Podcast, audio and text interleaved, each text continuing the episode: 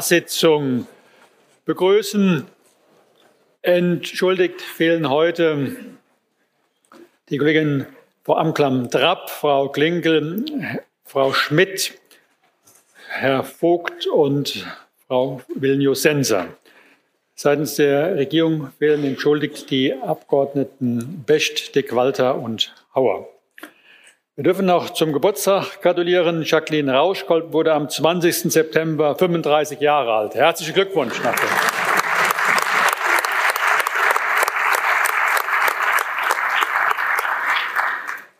Und wir dürfen zahlreiche Gäste im Landtag begrüßen. Wir dürfen begrüßen den Bauernverband, Kreisverband Daun, die Edelstein-Königin mit Gefolge aus Ida Oberstein, Bürgerinnen aus dem Wahlkreis 50 Landau und Bürgerinnen aus dem Wahlkreis 41 Kusel. Seien Sie uns recht herzlich im Landtag willkommen.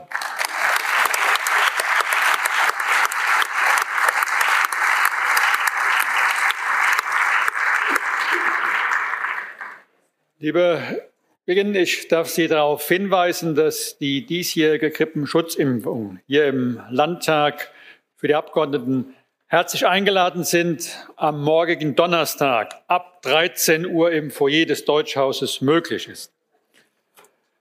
Dann darf ich darüber informieren, dass die Fraktionen der CDU und der Freien Wähler ihren Antrag auf Einberufung einer Sondersitzung des Landtages mit heutigem Schreiben zurückgezogen haben. Damit entfällt die Behandlung des Tagesordnungspunktes 2.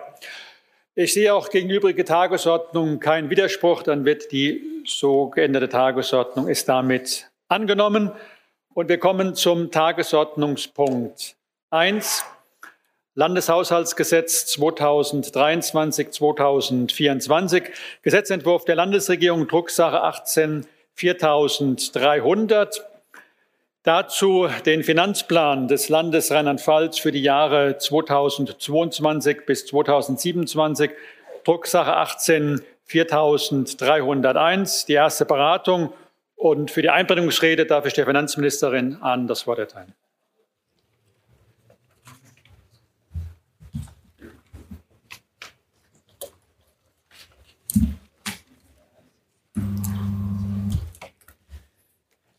Sehr geehrter Herr Präsident, sehr geehrte Damen und Herren Abgeordnete, liebe Kolleginnen und Kollegen.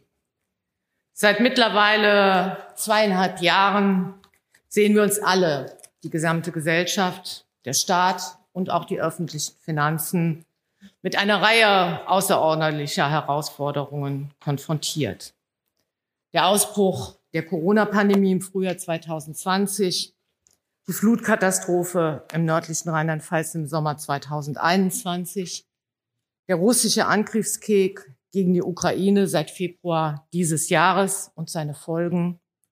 All diese Krisen haben Antworten auch durch die Haushaltspolitik des Landes erfordert und sie fordern die öffentlichen Haushalte von Bund, Ländern und Kommunen insgesamt in zuvor ungeahnter Weise heraus. Zugleich machen Klimawandel, Digitalisierung und demografischer Wandel tiefgreifende Modernisierungs- und Transformationsprozesse in allen Lebensbereichen erforderlich und erfordern eine aktive Gestaltung und Begleitung durch das Land. Die Erfahrungen der letzten Jahre haben uns dabei nicht nur vor Augen geführt, wie wichtig kraftvolles und umsichtiges staatliches Handeln in unsicheren Zeiten ist. Es ist gleichzeitig erkennbar geworden, welche Bedeutung stabilen öffentlichen Haushalten bei der Bewältigung von Krisen für unser Gemeinwesen zukommt. Es war nicht zuletzt eine vorausschauende Haushaltspolitik, die die notwendigen Handlungsspielräume eröffnet hat, um auf die Herausforderungen seit Beginn dieses Jahrzehnts entschlossen und angemessen reagieren zu können. Lassen Sie mich dies mit einem kurzen Blick auf den Abschluss des Landeshaushaltes im vergangenen Jahr verdeutlichen. Die Pandemie hinterließ damals absehbar weiter ihre Spuren im Landeshaushalt. Wir hatten zuvor im Jahr 2020 mit einem Sondervermögen unmittelbar finanzielle Hilfen bereitgestellt, um die dringenden Aufgaben der Gesundheitsprävention zu sichern und insbesondere die Wirtschaft in Rheinland-Pfalz zu unterstützen. Nach den verheerenden Unwetterkatastrophen im Norden von Rheinland-Pfalz im Sommer 2021 war der Landeshaushalt unmittelbar gefordert und stellte kurzfristig Mittel zur schnellen Überbrückung von Notlagen bereit. Bund und Länder haben dann in einem großen Akt der Solidarität die Finanzierung des Wiederaufbaus sichergestellt. Im weiteren Jahresverlauf zeigte sich, dass gleichzeitig die Steuereinnahmen aufgrund mehrerer Sondereffekte und auch im Ländervergleich sich ausgesprochen günstig entwickelten. Rheinland-Pfalz wurde somit erstmals seit Bestehen des Länderfinanzausgleichs ein finanzstarkes Land. Im Ergebnis wies der Abschluss des Landeshaushalts einen außergewöhnlich hohen Finanzierungsüberschuss von fast 2,3 Milliarden Euro aus. Die gute Entwicklung auf der Einnahmenseite wurde genutzt, um erneut Vorsorge zu treffen. Ein Betrag von rund 1,5 Milliarden Euro wurde zur Rückführung von Schulden eingesetzt. Und ein Betrag von 750 Millionen Euro der Haushaltssicherungsrücklage zur Unterstützung der rheinland-pfälzischen Kommunalhaushalte zugeführt. Diese Mittel werden bereits 2023 und 2024 für kommunale Entlastungen zur Verfügung stehen nämlich zur Übernahme und Tilgung von Liquiditätskrediten der Kommunen und für die Unterstützung von Investitionen im Bereich Klima und Innovation. Ich werde auf diese Punkte später ausführlicher zurückkommen. Worauf es mir an dieser Stelle ankommt. Aus den Überschüssen des Jahres 2021 haben wir Schulden getilgt, Rücklagen gebildet und damit Vorsorge getroffen wir haben nicht nur den Landeshaushalt gestärkt, sondern tragen auch dazu bei, dass die Haushalte der Kommunen für die Zukunft gut aufgestellt und auch für künftige Krisen gerüstet sind. Das, meine sehr geehrten Damen und Herren, ist vorausschauende und verantwortungsbewusste Haushaltspolitik für Rheinland-Pfalz und für seine Kommunen.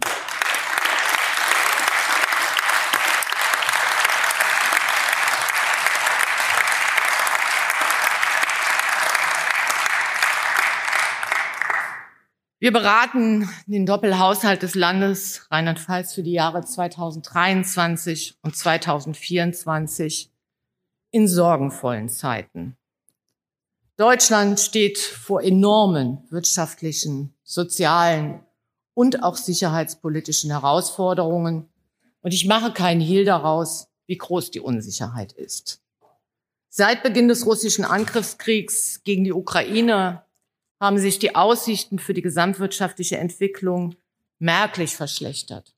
Steigende Energie- und Rohstoffpreise, unterbrochene Lieferketten, hohe Inflationsraten und die allgemeine wirtschaftliche Unsicherheit belasten die Menschen.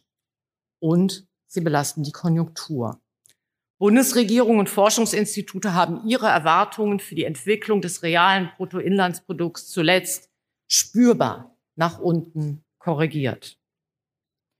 Für den Haushalt folgt daraus zunächst die Frage, wie sich die Steuereinnahmen im Zuge der sich abschwächenden Konjunktur entwickeln. Auf Basis der Steuerschätzung vom Mai 2022 wurden im Regierungsentwurf Steuereinnahmen von 17,04 beziehungsweise 17,7 Milliarden Euro für 2023 und 2024 veranschlagt. Der Zuwachs beläuft sich damit auf mehr als 1,4 Milliarden Euro gegenüber den Ansätzen im laufenden Jahr. Das ist ein hoher Wert, allerdings nur auf den ersten Blick. Die Steueransätze 2022 sind bekanntermaßen stark unterzeichnet. Rheinland-Pfalz wurde zu einem finanzstarken Land. Die vorab erhaltenen Zuschläge und Bundeszuweisungen waren deshalb im März 2022 zurückzuzahlen was den Landeshaushalt mit über 700 Millionen Euro belastet hat. Ohne diesen Effekt nehmen die Steuereinnahmen im Doppelhaushalt in einem deutlich geringeren und im längerfristigen Vergleich auch nur in einem unterdurchschnittlichen Ausmaß zu. Für den strukturellen Ausgleich, sind allerdings ohnehin die strukturellen Steuereinnahmen maßgeblich, also dasjenige Niveau, das wir bei ausgeglichener Konjunktur zu erwarten hätten. Der Zuwachs der strukturellen Steuereinnahmen beläuft sich im Vergleich zu den Ansätzen des jeweiligen Vorjahres auf 631 Millionen Euro und 602 Millionen Euro. In relativer Betrachtung sind das Zuwächse von 3,8 beziehungsweise 3,5 Prozent und diese Werte liegen unter den Steigerungsraten, von denen wir in der Vergangenheit ausgehen konnten. Die Ausgabenspielräume fallen damit entsprechend geringer aus und das ist eben auch eine Folge der Krisen. Die vorliegenden Prognosen weisen durchweg darauf hin, dass sich der weitere Verlauf auf die, und die Folgen des Ukraine-Kriegs, wir alle wissen das, nicht verlässlich abschätzen lassen, dass aber in jedem Fall mit erheblichen Abwärtsrisiken für den weiteren Konjunkturverlauf gerechnet werden muss. Wir alle haben außerdem gelernt, dass das Coronavirus seine eigene Dynamik entwickelt und der weitere Verlauf der pandemischen Lage schwer planbar ist. In einem solchen Umfeld ist naturgemäß auch die Entwicklung der öffentlichen Finanzen mit besonders großen Unsicherheiten verbunden. Ein besonders drängendes wirtschaftliches und soziales Problem stellen die derzeit außerordentlich hohen Inflationsraten dar. Zunächst sind die Energiepreise seit Jahresbeginn sprunghaft gestiegen. Höhere Energiepreise und gestörte Lieferketten übertragen sich mittlerweile auch auf die Preise von Lebensmitteln und anderen Konsumgütern. In der Konsequenz stiegen die Inflationsraten im Jahresvergleich in den ersten Monaten auf teilweise fast acht Prozent an. Im September fiel die Inflation mit zehn Prozent noch einmal stärker aus. Und es gibt leider Anzeichen, dass wir in den kommenden Monaten weiter mit hohen Raten rechnen müssen. Die gestiegenen Preise bedeuten eine große Belastung für viele private Haushalte und für viele Unternehmen. Gleichzeitig sind die Lasten der hohen Inflation sehr ungleich verteilt. Sie bringen vor allem Menschen mit geringerem Einkommen an die Grenze ihrer wirtschaftlichen Möglichkeiten und in nicht wenigen Fällen auch darüber hinaus. Diese Menschen gezielt zu unterstützen, ist eine wirklich drängende Aufgabe dieser Tage. Denn es geht hier fundamental um Fragen der Solidarität und um den Zusammenhalt in unserer Gesellschaft. Gezielte Hilfe muss vor allem die unterstützen, die es am dringendsten brauchen. Das ist eine Frage der Gerechtigkeit.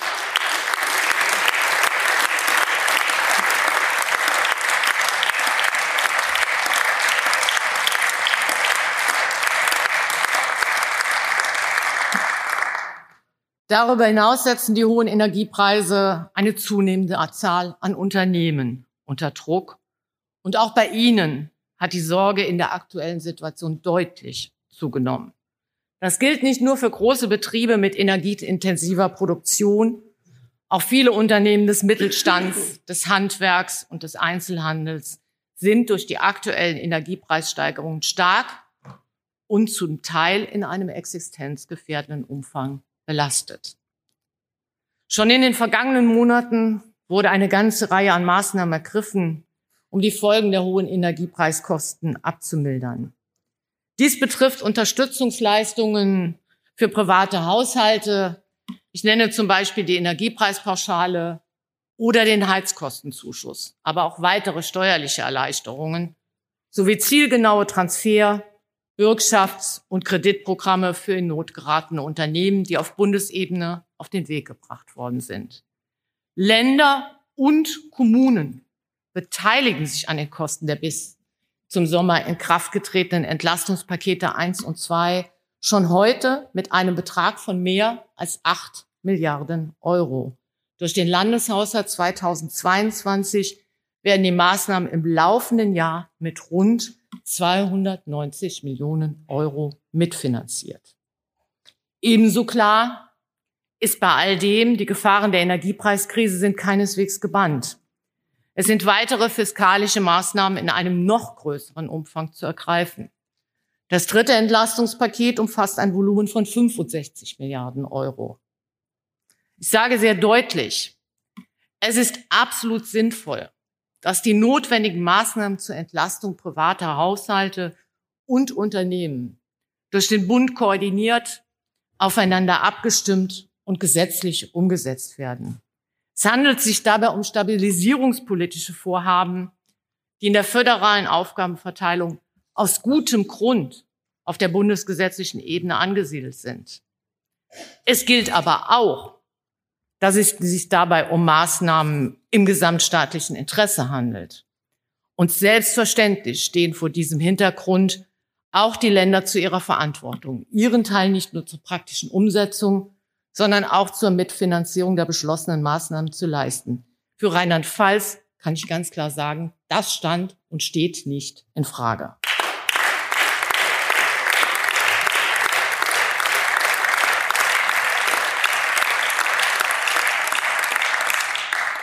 Lassen Sie mich das Gesagte für den Land Haushalt des Landes illustrieren.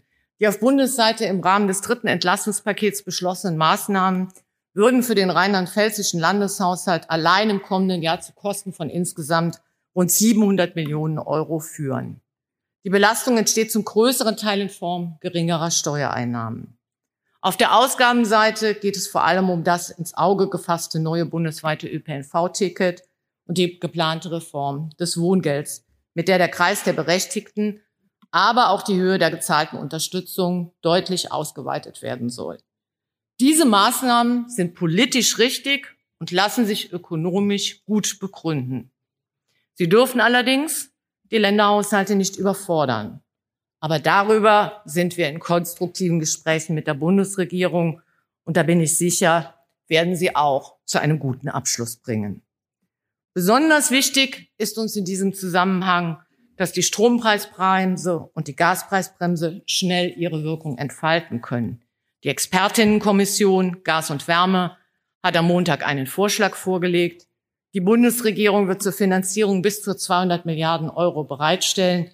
In unsicheren Zeiten wie diesen sind Planbarkeit und Stabilität ein besonders hoher Wert. Verbraucherinnen und Verbraucher und Unternehmen brauchen dieses klare Signal.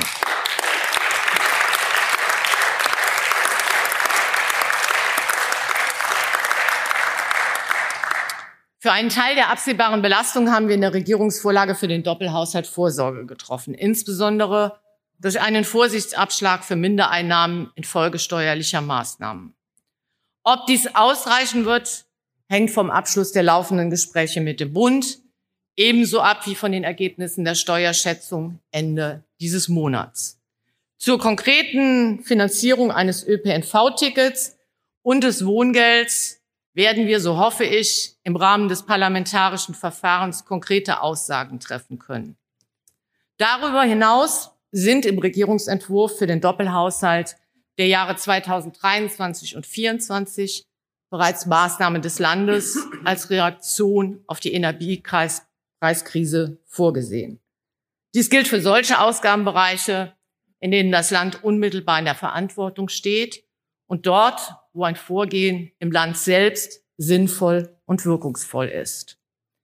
Für Mehraufwendungen aufgrund von Energiepreissteigerungen bei der Bewirtschaftung der Landesliegenschaften sowie im Bereich der Hochschulen ist selbstverständlich nach Ausschöpfung aller zur Verfügung stehenden Einsparpotenziale im Landeshaushalt 2023, 2024 in beiden Jahren eine globale Mehrausgabe von jeweils über 60 Millionen Euro vorgesehen, davon jeweils über 30 Millionen Euro alleine für die Hochschulen. Auf der kommunalen Ebene kann das neue kommunale Investitionsprogramm von 250 Millionen Euro über beide Jahre einen Beitrag leisten, die Wirkung anhaltend höherer Energiepreise abzufedern. Und im Hinblick auf die Unternehmen sei darauf verwiesen, dass der nach Ausbruch der Corona-Pandemie im Jahr 2020 deutlich aufgestockte Bürgschaftsrahmen auch weiterhin zur Verfügung steht. Wir haben also die zurzeit konkret erkennbaren Finanzierungsnotwendigen, äh, Finanzierungsnotwendigkeiten infolge des Angriffskriegs gegen die Ukraine im Haushalt berücksichtigt.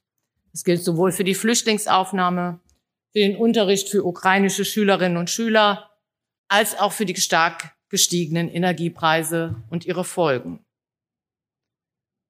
Meine sehr geehrten Damen und Herren, liebe Kolleginnen und Kollegen, ich möchte Ihnen dennoch heute den Vorschlag machen, weitere 200 Millionen Euro global zu veranschlagen, um jederzeit auf neuere Entwicklungen zu reagieren und notwendige Hilfe und Unterstützung in besonders betroffenen Bereichen anbieten zu können.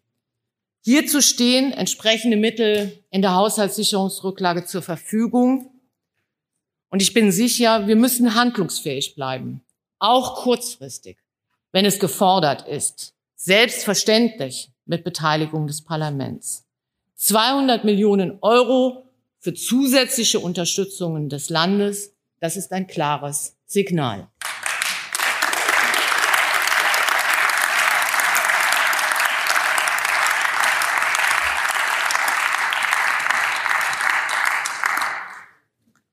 Bevor ich zu weiteren wichtigen Aufgabenfeldern und Ausgabeansätzen komme, lassen Sie mich einen kurzen Überblick zum Zahlengerüst des Doppelhaushalts geben. Bereinigte Gesamteinnahmen bei 21,5 Milliarden Euro beziehungsweise für 2024 bei 22,28 äh, Milliarden Euro. Die bereinigten Gesamtausgaben liegen im Jahr 2023 bei 21,86 Milliarden Euro und im Jahr 2024 bei 22,35 Milliarden Euro. Nach Abzug der bereinigten Ausgaben von den bereinigten Einnahmen ergibt sich ein Finanzierungsbedarf von rund 312 Millionen Euro beziehungsweise 63 Millionen Euro. Dieser Finanzierungsbedarf wird zunächst durch eine Rücklagenentnahme von rund 219 Millionen Euro im Jahr 2023 und 31 Millionen Euro im Jahr 2024, also insgesamt 250 Millionen Euro gedeckt, die gezielt für das neue kommunale Investitionsprogramm eingesetzt werden. Die danach verbleibende Finanzierungslücke von rund 92 Millionen Euro beziehungsweise 32 Millionen Euro in 2024 dürfte eigentlich nach der Schuldenregel aufgrund der derzeitigen konjunkturellen Lage durch die Aufnahme neuer Kredite ausgeglichen werden. Gleichzeitig ist aber zu berücksichtigen, dass wir im Rahmen des neuen kommunalen Entschuldungsprogramms 2023 und 2024 jeweils 250 Millionen Euro an Tilgung leisten wollen und werden. Diese Beträge entnehmen wir der aus dem Jahresüberschuss 2021 dafür eigens aufgestockten Haushaltssicherungsrücklage. Diese Tilgungsleistungen sind gegenzurechnen. Unterm Strich weist der Doppelhaushalt eine Nettotilgung am Kreditmarkt von 157,6 Millionen Euro in 2023 beziehungsweise 217 Millionen, 217,8 Millionen Euro in 2024. Ich sage es mal ganz kurz und ohne Zahlen. Wir halten die Schuldenregel ein. Wir tilgen kommunale Schulden, tätigen zukunftsweisende Investitionen und verstärken gezielt unser Landespersonal.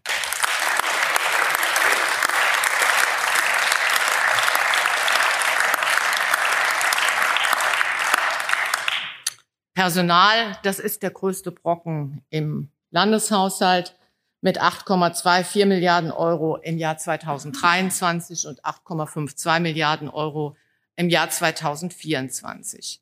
Dahinter verbirgt sich auch, dass wir die Zahl der Stellen erhöhen um 732 und um weitere 466 im Jahr 2024. Und das ist wichtig und richtig so, denn es geht um die Erhöhung der Planstellen im Schulbereich um 660 bei Polizei und Justiz um 483 und im Bereich der Hochschulen um 117 Stellen, um nur die wichtigsten Bereiche zu nennen. Die Haushaltspolitik der Landesregierung setzt darüber hinaus einen Schwerpunkt auf die weitere Stärkung der Investitionsausgaben. Der Haushalt 2023-24 wird diesem Anspruch in besonderer Weise gerecht.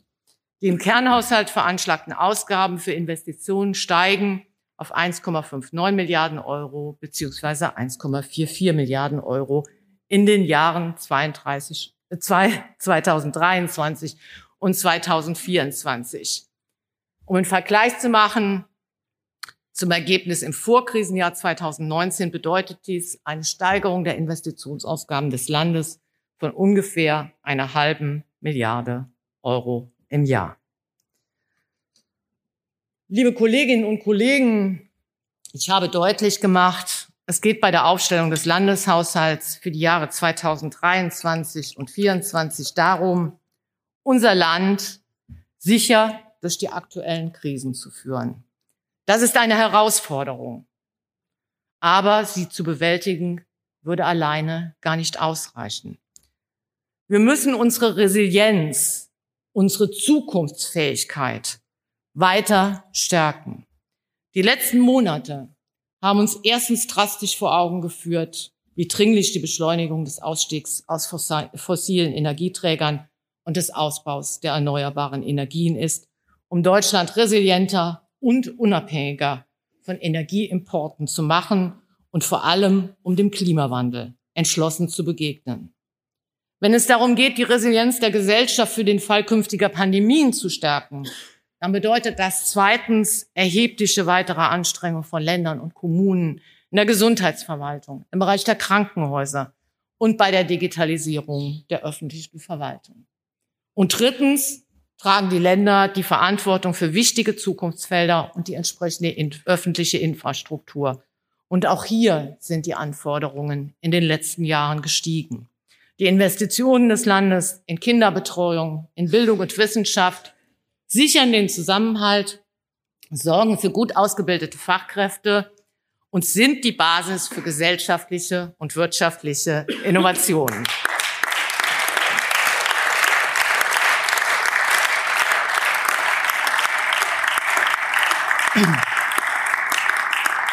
Liebe Kolleginnen und Kollegen, wir reden also über nicht weniger als die großen Transformationsprozesse unserer Gesellschaft. Einen Schwerpunkt bilden der Klimaschutz und insbesondere die Energiewende. Wir investieren unter anderem deutlich in die Weiterentwicklung einer nachhaltigen Mobilität, in die personelle Stärkung des Kompetenzzentrums für Klimawandelfolgen, den klimaresilienten Umbau unserer Wälder und den Klimaschutzmaßnahmen unserer Kommunen. Themen- und kapitelübergreifend stehen allein im Einzelplan 14 für den Schwerpunkt Klimaneutralität 771 Millionen Euro in 2023 und 812 Millionen Euro für 2024 zur Verfügung. In den ÖPNV, dem auf dem Weg zur Klimaneutralität sicher eine Schlüsselfunktion zukommt, sollen hiervon 588 Millionen Euro in 2023 und 610 Millionen Euro in 2024 investiert werden. Klar ist auch, viele der erforderlichen Maßnahmen zur Energiewende werden auf kommunaler Ebene durchgeführt. Und deswegen, ich habe das kommunale Investitionsprogramm Klimaschutz und Innovation bereits angesprochen. Mit 250 Millionen Euro wollen wir zum einen eine einwohnerbezogene Pauschalförderung der Kommunen, um damit konkrete Klimaschutzprojekte vor Ort zeitnah umsetzen zu können. Zum anderen geht es um herausragende Projektvorhaben in Sachen Innovation und Klimaschutz. Insgesamt werden dafür 250 Millionen Euro zur Verfügung gestellt, die in den Einzelplänen von Wirtschafts- und Klimaschutzministerien veranschlagt sind. Sie wissen es, in der Finanzministerkonferenz tauschen wir uns regelmäßig darüber aus, wie die Situation in den Ländern ist. Ich sage es mit aller Vorsicht, ich kenne im Moment kein anderes Land, das so gezielt bei, gerade im Bereich des Klimaschutzes seine Kommunen unterstützt.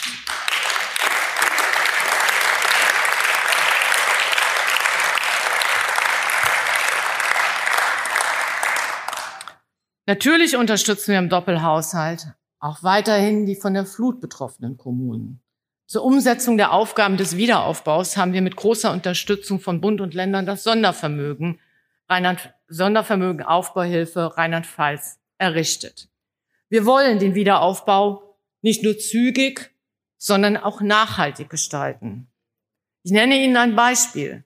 Für die Elektrifizierung der beschädigten Infrastruktur der Ahrtalbahn und der Eifelstrecke stellen wir in den Jahren 2023 und 2024 zusätzliche 38,1 Millionen Euro bereit, weil wir hier den Wiederaufbau mit entscheidenden Schritten zur Modernisierung und Klimaneutralität verbinden. Und lassen Sie mich das an dieser Stelle ergänzen. Wir werden mit dem Haushalt 2023-24 insgesamt 48 weitere Stellen für den Wiederaufbau schaffen. Bei der ADD in der Wiederaufbauabteilung des Innenministeriums und beim LBM. Insgesamt sprechen wir damit von 178 neuen Stellen, seit 2022 im Bereich des Wiederaufbaus.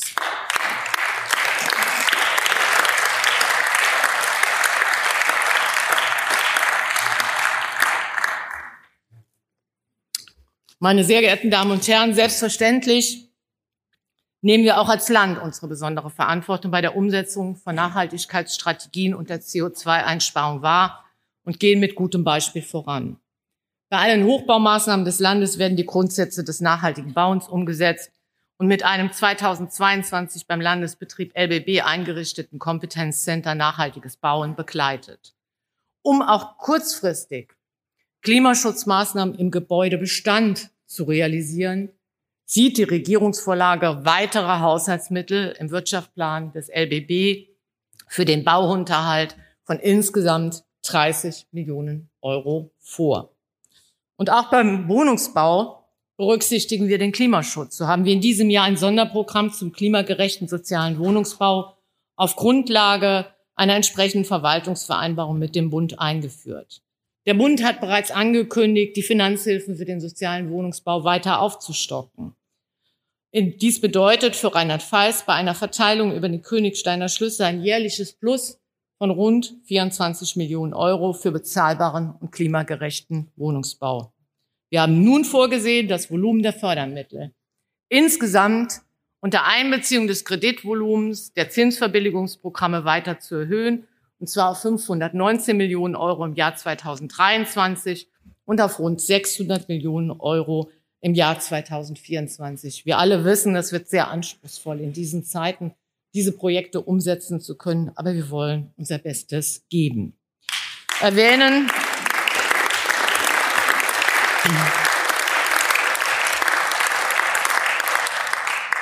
Erwähnen möchte ich neben den Kommunen und dem Land aber vor allen Dingen auch die Unternehmen, die mit ihren innovativen Entwicklungen massiv vom Land unterstützt werden.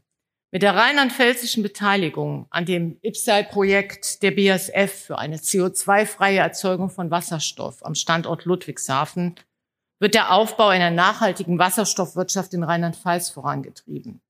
Neben diesem Projekt unterstützt das Land weitere IPSAI-Projekte, so beispielsweise die Daimler Truck AG in Bird.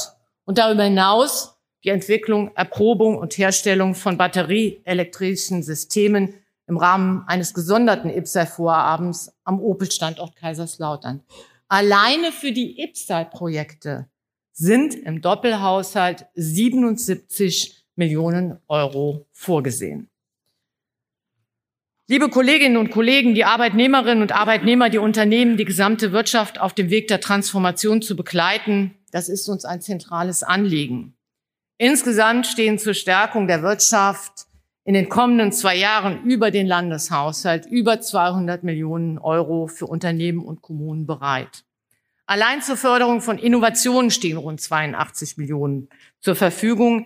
Hier haben wir die Mittel besonders kräftig erhöht von rund 28 Millionen Euro auf rund 45 Millionen und weitere rund 36 Millionen Euro in 2024.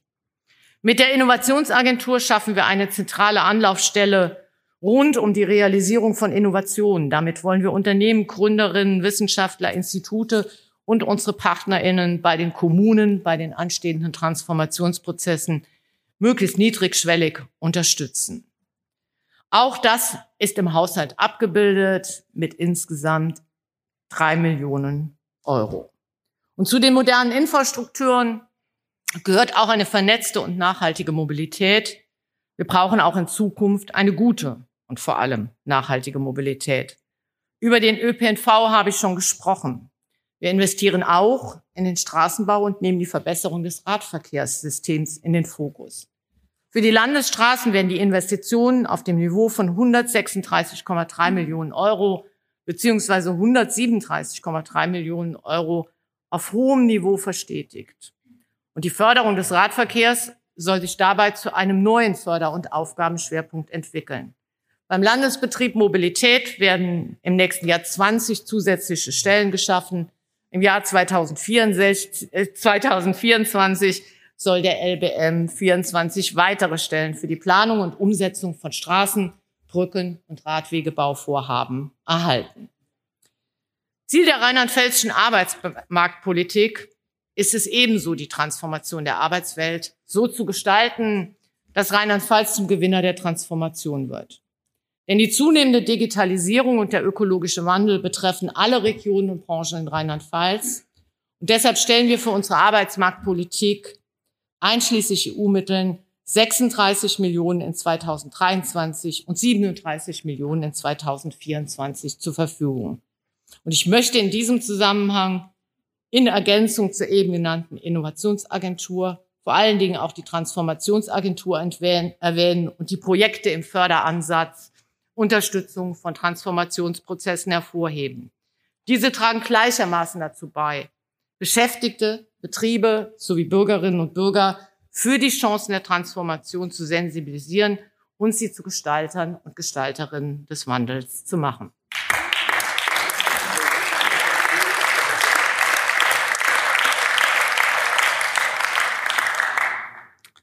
Zu einer zukunftsgerichteten Arbeitsmarktpolitik gehört natürlich auch die Fachkräftesicherung, die in Rheinland-Pfalz am ovalen Tisch gebündelt wird. Diese erfolgreiche Landesstrategie wird unter anderem umgesetzt durch eine sehr gute überbetriebliche Bildung und sehr gut ausgestattete Bildungsstätten.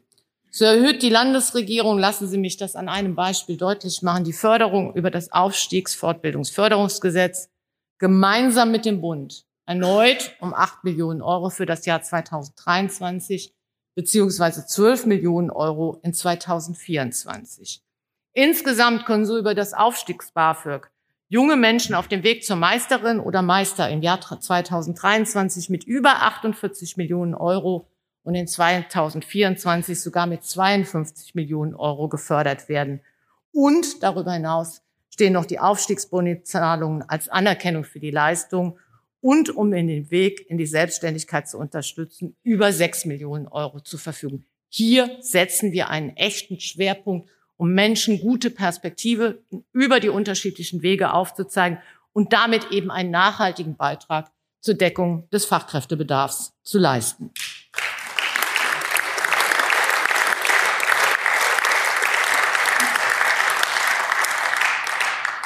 Zu den großen Aufgaben und zu den großen Querschnittsaufgaben gehört auch die Digitalisierung. Und in einer kooperativen Gemeinschaftsleistung aller Ressorts stehen hier über den Haushalt 483 Millionen Euro in 2023 und 537 Millionen Euro in 2024 zur Verfügung. Schwerpunkte bleiben auf dieser Basis weiterhin die Koordination der landesweiten E-Government-Infrastruktur und die Digitalisierungsvorhaben in Bezug auf die Bürgerinnen und Bürger. Hier ist insbesondere das OZG und seine Umsetzung zu nennen. Resiliente und performante digitale Infrastrukturen, das alle wissen wir, sind Grundvoraussetzung für eine umfassende Digitalisierung und, auch das erfahren wir in diesen Tagen, für die Aufrechterhaltung der Handlungsfähigkeit des Landes, seiner Institutionen, der Wirtschaft und des gesellschaftlichen Lebens, insbesondere in Krisenzeiten. Die Intensivierung des Auf- und Ausbaus solcher Infrastrukturen, auch unter Nutzung der Förderprogramme von Bund und Land, mit der Zielsetzung eines flächendeckenden Netzinfrastrukturwechsels von Kupfer auf Glasfaser bilden den zentralen Fokus. Hinzuzufügen wäre natürlich auch das Schließen weißer Flecken der Mobilfunkversorgung. Für diese Bereiche stehen im Landeshaushalt zur Förderung von Gemeinden und Gemeindeverbänden in Mittel in Höhe von 27,5 Millionen Euro in 2023 und 75 Millionen Euro in 2024 zur Verfügung. Meine sehr geehrten Damen und Herren, liebe Kolleginnen und Kollegen, wir sind mutig und entschlossen, neue Technologien in traditionellen Wirtschaftsfeldern, zum Beispiel in der Landwirtschaft, zum Einsatz zu bringen. Die Transformation bestehender Industrien voranzubringen, da habe ich eben bei den IPSA-Projekten viele Beispiele genannt. Und wir wollen zusätzlich neue Schlüsseltechnologien erschließen. Die Landesregierung möchte in diesem Jahrzehnt, Herr Baldo freut sich schon, weil er weiß, dass das eine einzige Erfolgsgeschichte ist, möchte in diesem Jahrzehnt Rheinland-Pfalz zu einem führenden Standort in der Biotechnologie und Alternsforschung machen.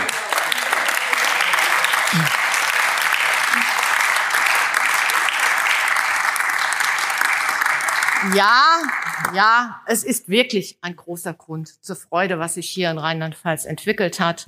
Zuvörderst von fähigen Wissenschaftlerinnen und Wissenschaftlern und Unternehmerinnen und Unternehmern aber so ganz nebenbei auch mit 200 Millionen Euro, die wir in den letzten Jahren in die Biotechnologie investiert haben. Und wir werden damit auch nicht Schluss machen. In diesem Haushalt 2023 und 2024 sind für den Schwerpunkt Biotechnologie pro Jahr über 15 Millionen Euro vorgesehen.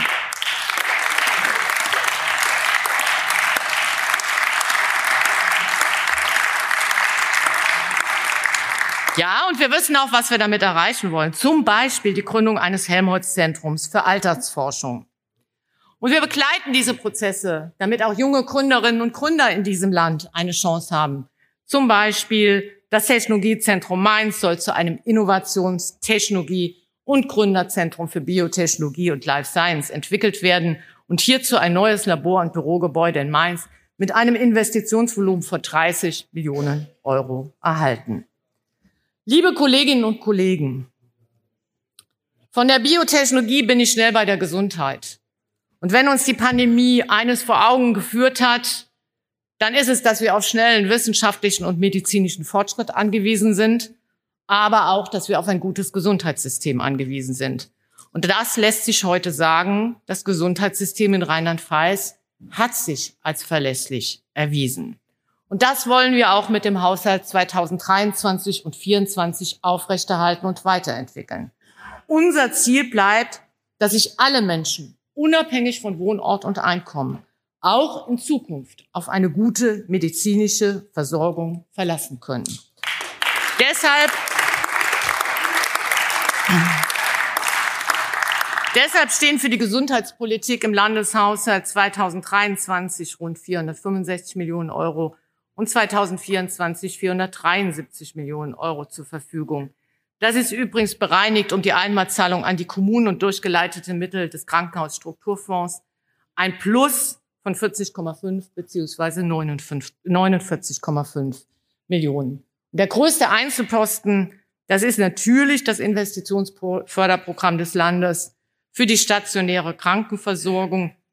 Alleine hier sind Mittel in Höhe von 152,8 Millionen Euro pro Jahr vorgesehen.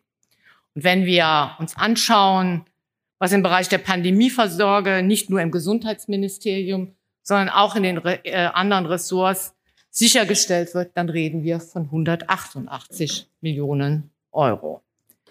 Eines gehört auch zu einem guten Gesundheitssystem und vielleicht sogar an vorderste Stelle, nämlich auch hier die Fachkräftesicherung.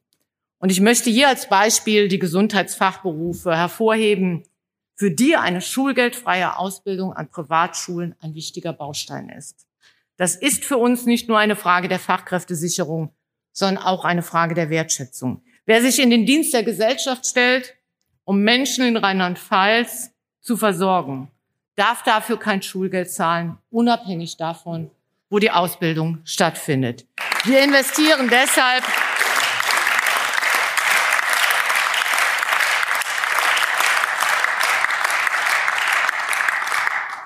Wir investieren deshalb in diesem Bereich über 9 Millionen Euro. Um eine flächendeckende, qualitativ gute gesundheitliche und medizinische Versorgung auch im ländlichen Raum sicherzustellen, führen wir die Förderprogramme für die Niederlassung von Ärztinnen und Ärzten und die viermonatige Station Allgemeinmedizin im praktischen Jahr der Medizinerausbildung fort. Im Haushalt 2023-24 sollen aber nicht nur diese Programme ausgeweitet werden, sondern auch die Niederlassungsförderung für Hebammen und Modellprojekte für die Versorgung psychisch kranker Menschen sind vorgesehen. Und für diese Maßnahmen der regionalen medizinischen Versorgung stehen im Doppelhaushalt über sechs Millionen Euro zur Verfügung.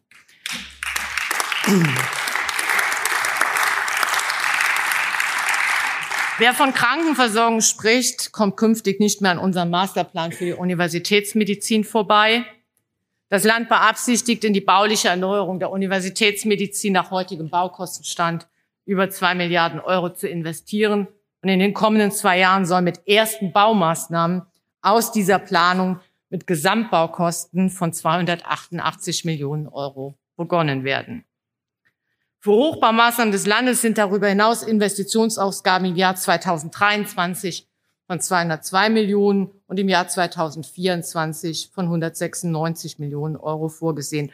Und auch innerhalb dieser Baumaßnahmen bildet insgesamt der Hochschulbau den Schwerpunkt der Baumaßnahmen. Liebe Kolleginnen und Kollegen, alle unsere Chancen beruhen auf guter Bildung. Das ist meine feste Überzeugung, die mich seit vielen Jahren und Jahrzehnten begleitet. Und für uns ist Bildung die Grundvoraussetzung eines selbstbestimmten, chancengleichen Lebens. Und daher ist der Einzelplan 09 aus gutem Grund der finanzstärkste Einzelplan innerhalb des Landeshaushalts.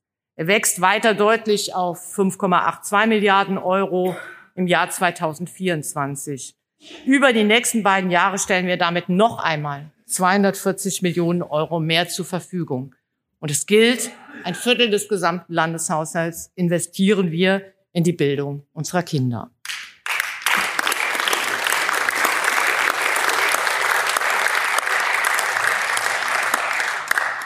Die Mittel für die frühkindliche Bildung erhöhen wir von 900 Millionen Euro in diesem Jahr auf 936 Millionen Euro in 2024. Und auch bei den Investitionskosten für die Kindertagesstätten steigt der Ansatz von 12 Millionen Euro auf 15 Millionen Euro. Die rheinland-pfälzische Bildungspolitik steht für beste Bildung, für alle Schülerinnen und Schüler, unabhängig von ihrer Herkunft. Und deswegen ist es uns auch nach dem Auslaufen des Bundesprogramms Aufholen nach Corona ein zentrales Anliegen, alle Kinder und Jugendlichen so zu fördern, dass sie das aufholen können, was in der Pandemie zu kurz kam. Und dafür setzen wir erhebliche Landesmittel an allen zentralen Stellen der individuellen Förderung ein. Wir sind Ganztagsland. Wir sind damit auch gut aufgestellt, den Rechtsanspruch auf ganztägige Betreuung in der Grundschule ab 2026 umzusetzen. Alleine dafür stehen insgesamt im Ganztagsbereich 220 Millionen Euro zur Verfügung. Selbstverständlich bleibt eine sehr gute Unterrichtsversorgung ein Schwerpunkt der Landesregierung. In sie investieren wir in den kommenden beiden Haushaltsjahren durchschnittlich mehr als 2,5 Milliarden Euro pro Jahr. Und wir erhöhen die Zahl der Planstellen im Schulbereich um insgesamt 660 zusätzliche Stellen. Für die Beschulung von Kindern aus der Ukraine sind bereits zum Schuljahr 2022-23 insgesamt 500 zusätzliche Einstellungsmöglichkeiten vorgesehen.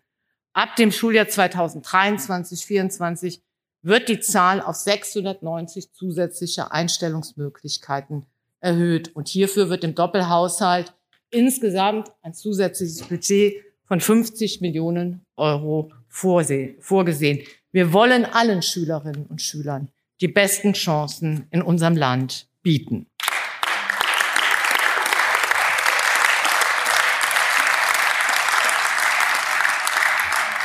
Und deshalb, Sie wissen es, arbeiten wir auch an der Zukunft des Lehrens und des Lernens, um Schülerinnen und Schüler für die Herausforderungen der Zukunft möglichst gut zu unterstützen, ihnen neue Kompetenzen zu geben und damit neue Lösungen zu ermöglichen. Für die Schule der Zukunft, 45 Schulen haben sich bereits auf den Weg gemacht und sind mit großer Begeisterung gestartet, stehen 2023 und 2024 jeweils insgesamt 10 Millionen Euro zur Verfügung. Man könnte vieles hinzufügen zur Bildungslandschaft. Ich möchte gerne noch ein Wort zu den Hochschulen sagen, die ganz zweifelsohne wesentlicher Bestandteil dieser Landschaft sind. Und deswegen steigen im Doppelhaushalt auch die Ansätze in den Hochschulkapiteln von 896 Millionen Euro auf 964 Millionen Euro im Jahr 2023 und auf über eine Milliarde im Jahr 2024. Das sind Steigerungen von 67,6 beziehungsweise 114 Millionen Euro. Hinter diesen Zahlen stecken wichtige Inhalte. Die Digitalisierung, die Schwerpunktsetzung bei den Gesundheitsstudiengängen, konkret beim Ausbau der Masterangebote in der Ausbildung von Psychotherapeutinnen und Psychotherapeuten und beim Start eines Hebammenstudiengangs und dem Aufbau eines Studienangebots für das Förderschullehramt an der neuen Universität Koblenz. Neues zu schaffen und Bestehendes zu pflegen, ist auch das Ziel unserer Kulturpolitik. Wir erhöhen deshalb die allgemeinen Bewilligungen im Kulturbereich gegenüber 2022 um 2,9 beziehungsweise 3,2 Millionen Euro. Beispielsweise in den Bereichen bildende Künste, Literatur, Musik und Theaterfluege. Zusammen mit den weiteren Kulturkapiteln wächst der Kulturetat des Ministeriums für Frauen, Familie, Kultur und Integration insgesamt bis 2024 auf rund 107 Millionen Euro. Das sind viele gute Nachrichten für unsere breit gefächerte Kulturszene. Und durch unsere reiche historische Vergangenheit haben wir die Verantwortung auch für unser kulturelles Erbe und auch der kommen wir mit großer Sorgfalt nach. Auch hier wachsen die Mittel um 3,7 Millionen Euro mehr für unsere Denkmäler, die Rheinland-Pfalz über die Landesgrenzen hinaus bekannt sind und auch das Land auszeichnen. Liebe Kolleginnen und Kollegen, wir sind eine offene Gesellschaft. Zu unserer Gesellschaft und unserer Kultur gehören, und das sage ich sehr bewusst, auch diejenigen, die bei uns Schutz suchen. Und darum bilden wir die Hilfe für diese Menschen auch im Haushalt 2022, im Haushalt 2023 und 2024 ab. Sie wissen es, es gab infolge des Krieges einen starken Zuzug von Menschen aus der Ukraine. Ich glaube, man kann bis heute sagen, diese Fluchtaufnahme ist gelungen. Sie ist geprägt von einem solidarischen Kraftakt des Bundes, des Landes, der Kommunen, der Hilfsorganisationen und vieler Ehrenamtlicher. Und ich möchte mich an dieser Stelle bei allen Vereinen, Initiativen und helfenden Händen von Herzen bedanken, dass das bisher so gut gelungen ist. Und ich möchte Sie um Verständnis bitten, dass dieser Kraftakt auch in den Jahren 2023 und 2024 notwendig sein wird, da leider ein Kriegsende in der Ukraine aktuell nicht absehbar ist und auch danach der Wiederaufbau Zeit in Anspruch nehmen wird. Herzlichen Dank an all die, die uns helfen dabei, diese große Aufgabe zu bewältigen.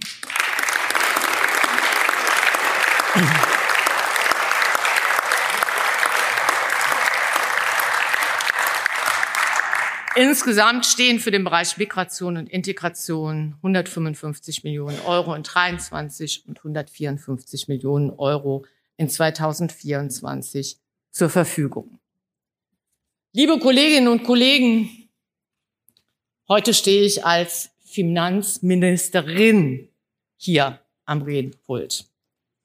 Allerdings sind Frauen nach wie vor in den Parlamenten, die Betonung lag auf dem In.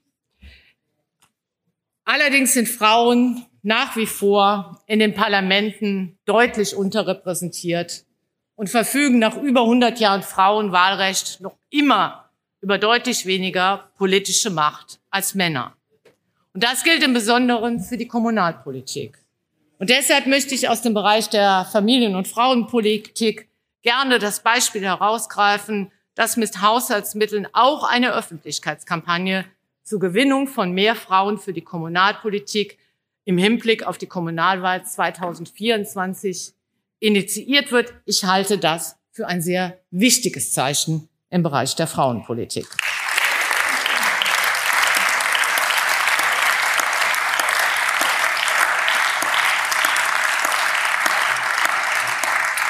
Wichtig für uns auch, dass wir seit vielen Jahren in den Schutz von Kindern, Jugendlichen, Frauen und queeren Menschen, die Gewalt erfahren haben, investieren. Wir setzen im Land Betreuungsangebote für die Opfer solcher Erfahrungen um und auch das wird finanziell unterstützt.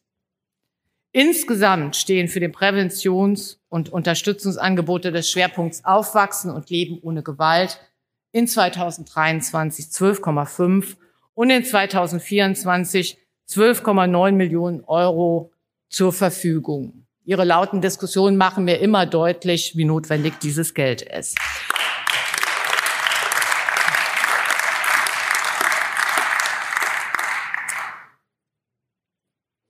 Sehr geehrter Herr Präsident, liebe Kolleginnen und Kollegen, ich komme jetzt zum Bereich der inneren Sicherheit.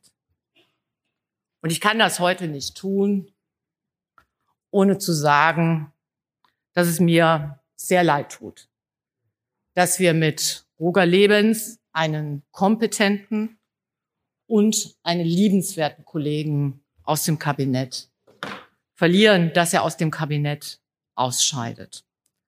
Wenn ich heute hier über Zahlen für die innere Sicherheit rede und wieder darüber berichten kann, dass Mittel erheblich gesteigert werden, dass wir mehr Polizistinnen und Polizisten haben, dann will ich an dieser Stelle keinen Zweifel lassen, dass die innere Sicherheit so gut dasteht. Das ist das Verdienst von Roger Lewitz.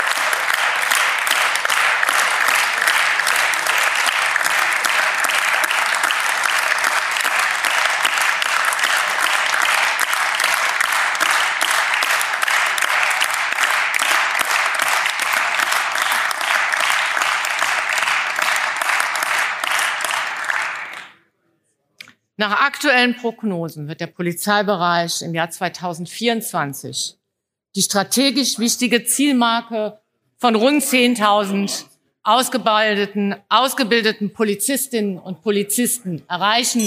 Das war immer ein ganz wichtiges Anliegen. Zur Übernahme der ausgebildeten Polizistinnen und Polizisten für zusätzliche Beamtinnen und Beamte sowie Tarifbeschäftigte stellen wir insgesamt über 400 zusätzliche Stellen zur Verfügung.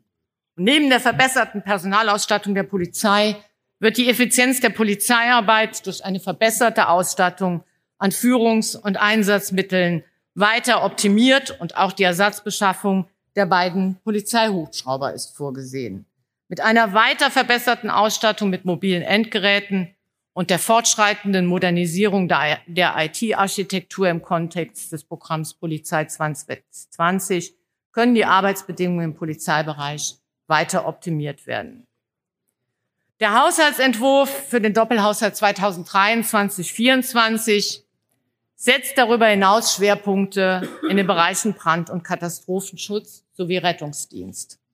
Das Land steigert mit diesem Doppelhaushalt den Mitteleinsatz auf rund 59 beziehungsweise 64 Millionen Euro, was dokumentiert, dass die Sicherstellung der Gefahrenabwehr im Bereich des Brand- und Katastrophenschutzes einen hohen Stellenwert im Haushalt hat. Auch die Digitalisierung stellt mit jeweils über 9 Millionen Euro pro Jahr in diesem Bereich einen Schwerpunkt dar.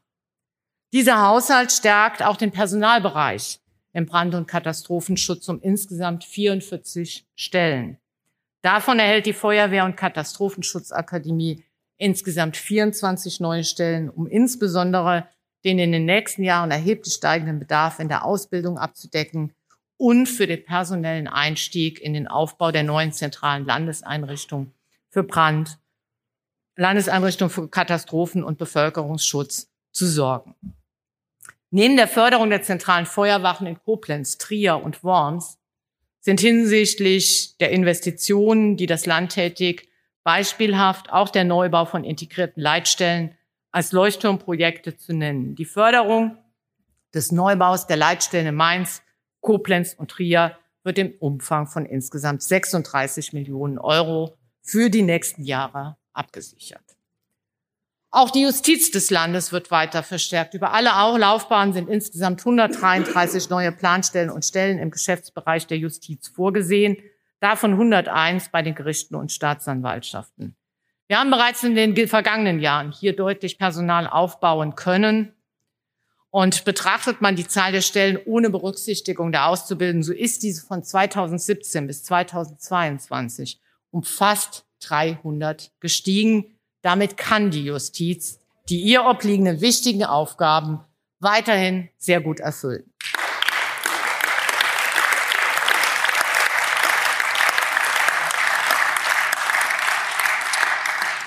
Ich kann und möchte nicht schließen, ohne den Blick nochmals auf die Kommunen zu lenken. Zentraler Punkt für die Kommunen in Rheinland-Pfalz ist die Reform des kommunalen Finanzausgleichs, die sicherlich zu den größten und wichtigsten Gesetzesvorhaben dieser Legislaturperiode gehört. Sie wissen es, die Finanzausgleichsmasse wird auf 3,76 Milliarden Euro und im Jahr 2024 auf 3,71 Milliarden Euro steigen. Sie wächst über den Doppelhaushalt gegenüber 2022 in Summe um 500 Millionen Euro. Dabei erfährt die Finanzausgleichsumlage eine außerordentliche Steigerung um insgesamt 230 Millionen. Und ich sage das hier sehr bewusst, damit morgen auch nicht, man meint, man müsste irgendwas richtigstellen. Ja, diese 230 Millionen, das ist der Beitrag der finanzstarken Kommunen. Das will ich nicht verschweigen, denn es gibt keinen Grund, es zu verschweigen, sondern ich will es sogar besonders betonen, denn es ist richtig und gut so. Aber auch das Land Aber auch das Land leistet nochmals einen zusätzlichen Beitrag von insgesamt 270 Millionen Euro über beide Jahre. Das will ich auch nicht verschweigen. Damit hat sich die Finanzausgleichsmasse gegenüber dem Jahr 2013 um 1,76 beziehungsweise 1,71 Milliarden Euro erhöht. Das sind bundesweit beispielhafte Steigerungsraten.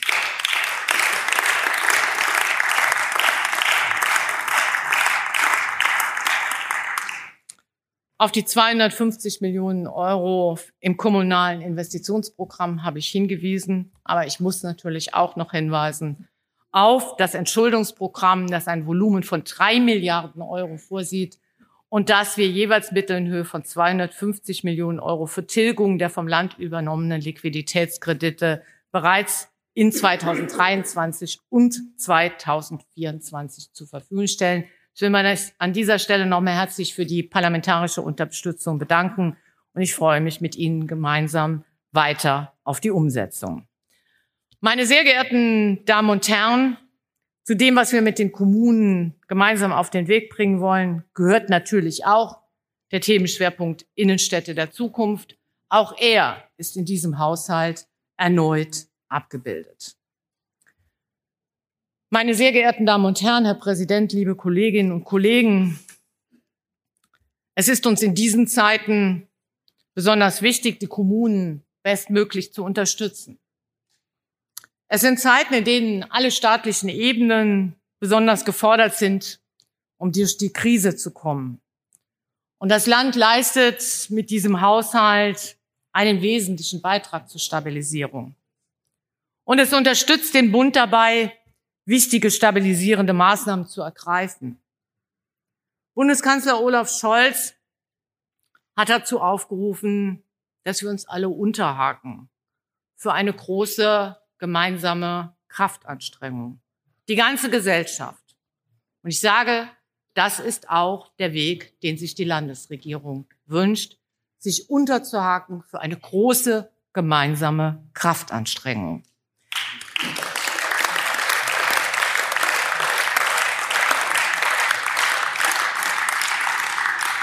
Sich verändernde Herausforderungen bringen stets die Notwendigkeit mit, vorhandene Mittel umsichtig zu verwenden und die haushaltspolitischen Prioritäten abzuwägen.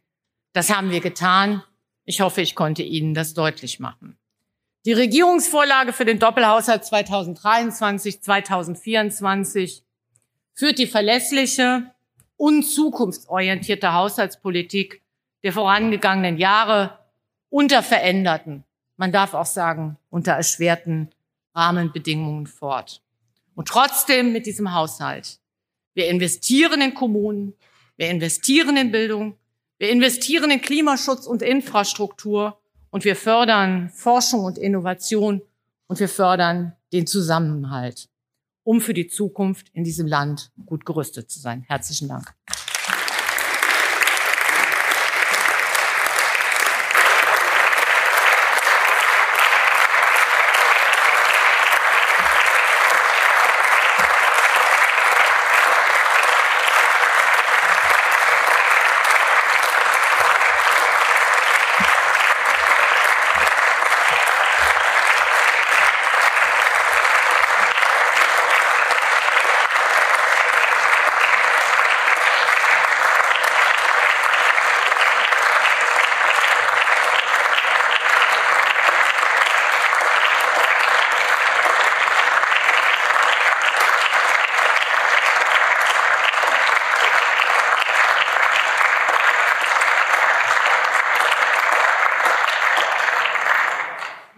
Verehrte Kollegen, die erste Beratung des Landeshaushaltsgesetzes 2023-2024 wird bis zur morgigen Plenarsitzung der 31. unterbrochen. Zu der lade ich Sie für 9.30 Uhr ein.